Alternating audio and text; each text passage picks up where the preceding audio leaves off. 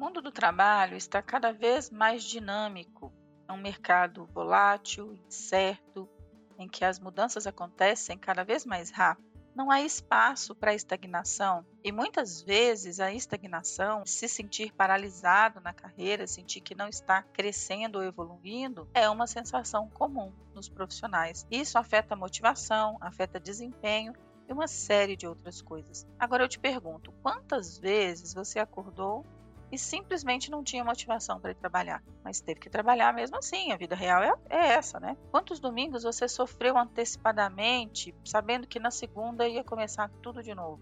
No podcast de hoje, eu vou te ajudar a identificar sinais da estagnação, como ela pode estar afetando a sua carreira, como vencê-la e vamos falar aí sobre desenvolvimento, crescimento, evolução e muito mais. Bora lá?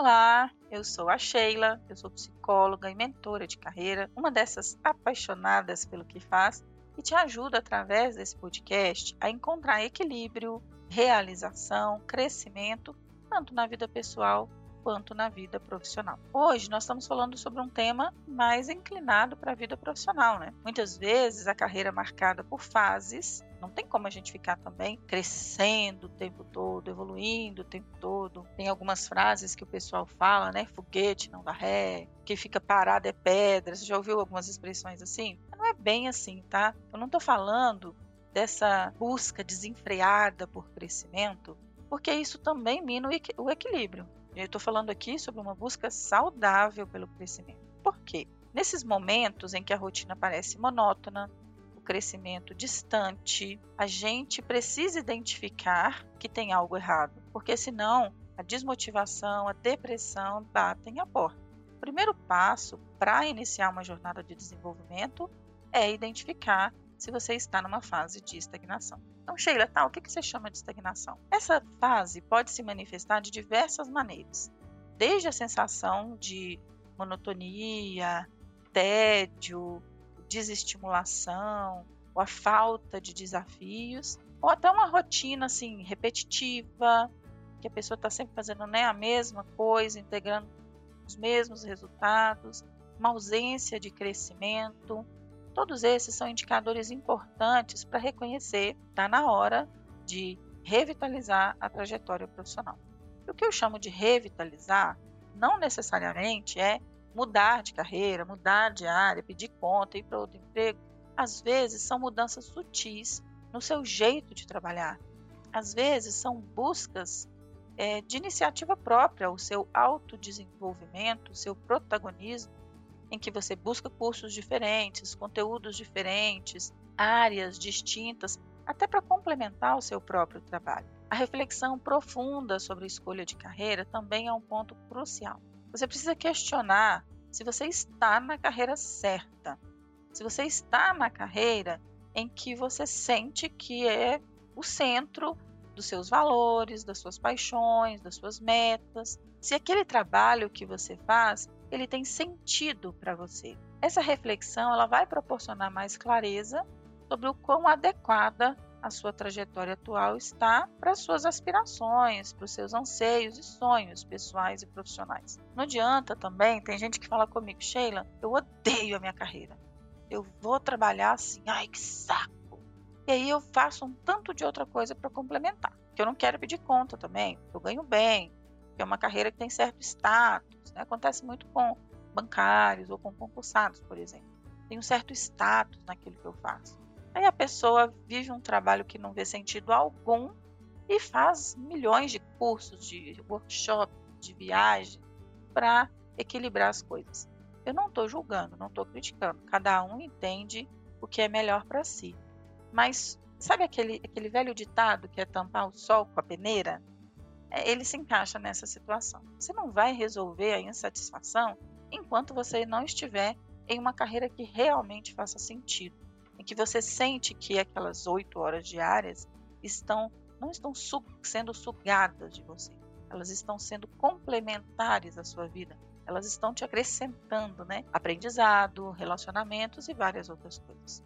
Combinado? Falei então sobre os sinais da estagnação e falei também que você precisa saber se está na carreira certa. Agora vamos falar sobre o desenvolvimento profissional. Esse desenvolvimento precisa ser uma jornada constante, tá? Então, digamos que você identificou que está numa zona de estagnação, sabe que está na carreira certa e agora vai investir em cursos, em capacitações, em estratégias eficazes para superar essa estagnação. Você vai identificar as lacunas nas suas habilidades, vai buscar oportunidades de aprendizado. Isso não vai apenas revitalizar o seu trabalho, mas também vai tornar você um profissional mais atualizado, competitivo, provavelmente até ganhando mais. Atualizar perfil no LinkedIn, se destacar de alguma forma participando de workshops, fazer cursos relevantes, estar em grupos. Tenho clientes minhas, por exemplo, que estão em grupos de referência na área de tecnologia, pessoas da área de TI que estão em grupos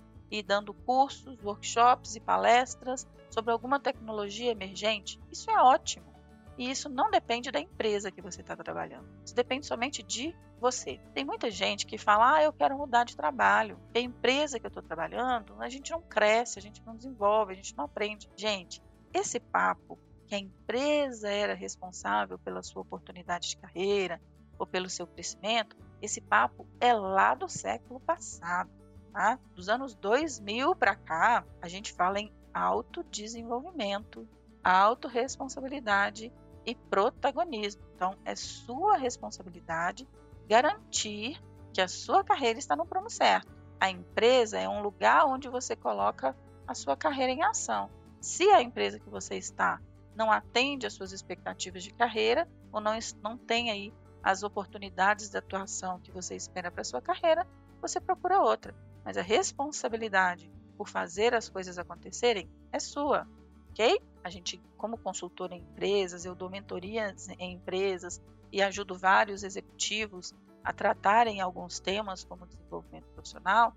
Eu sempre digo para eles o seguinte: as empresas que investem nas pessoas, que dão oportunidades de crescimento, que criam laboratórios para desafios, essas empresas retêm melhor os profissionais, porque os profissionais eles sentem que estão crescendo dentro da empresa e isso faz com que eles se mantenham.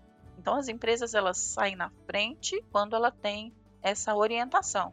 Mas isso não quer dizer que é obrigação deles, é uma questão de estratégia. Okay? Agora, chega onde que entra, por exemplo, a mentoria de carreira. Porque tem muitas pessoas que sentem que estão estagnadas, que estão paralisadas, que não estão crescendo e fazem o quê?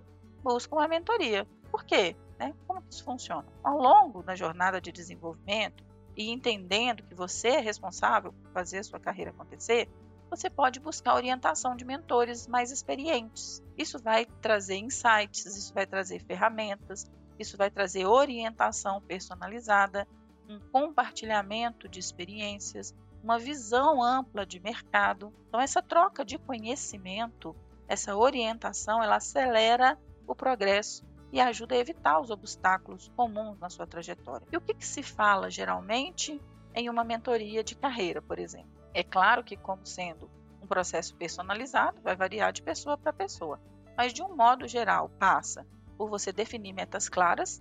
Então, precisa saber, olha, é o famoso onde da cotô, para onde eu vou.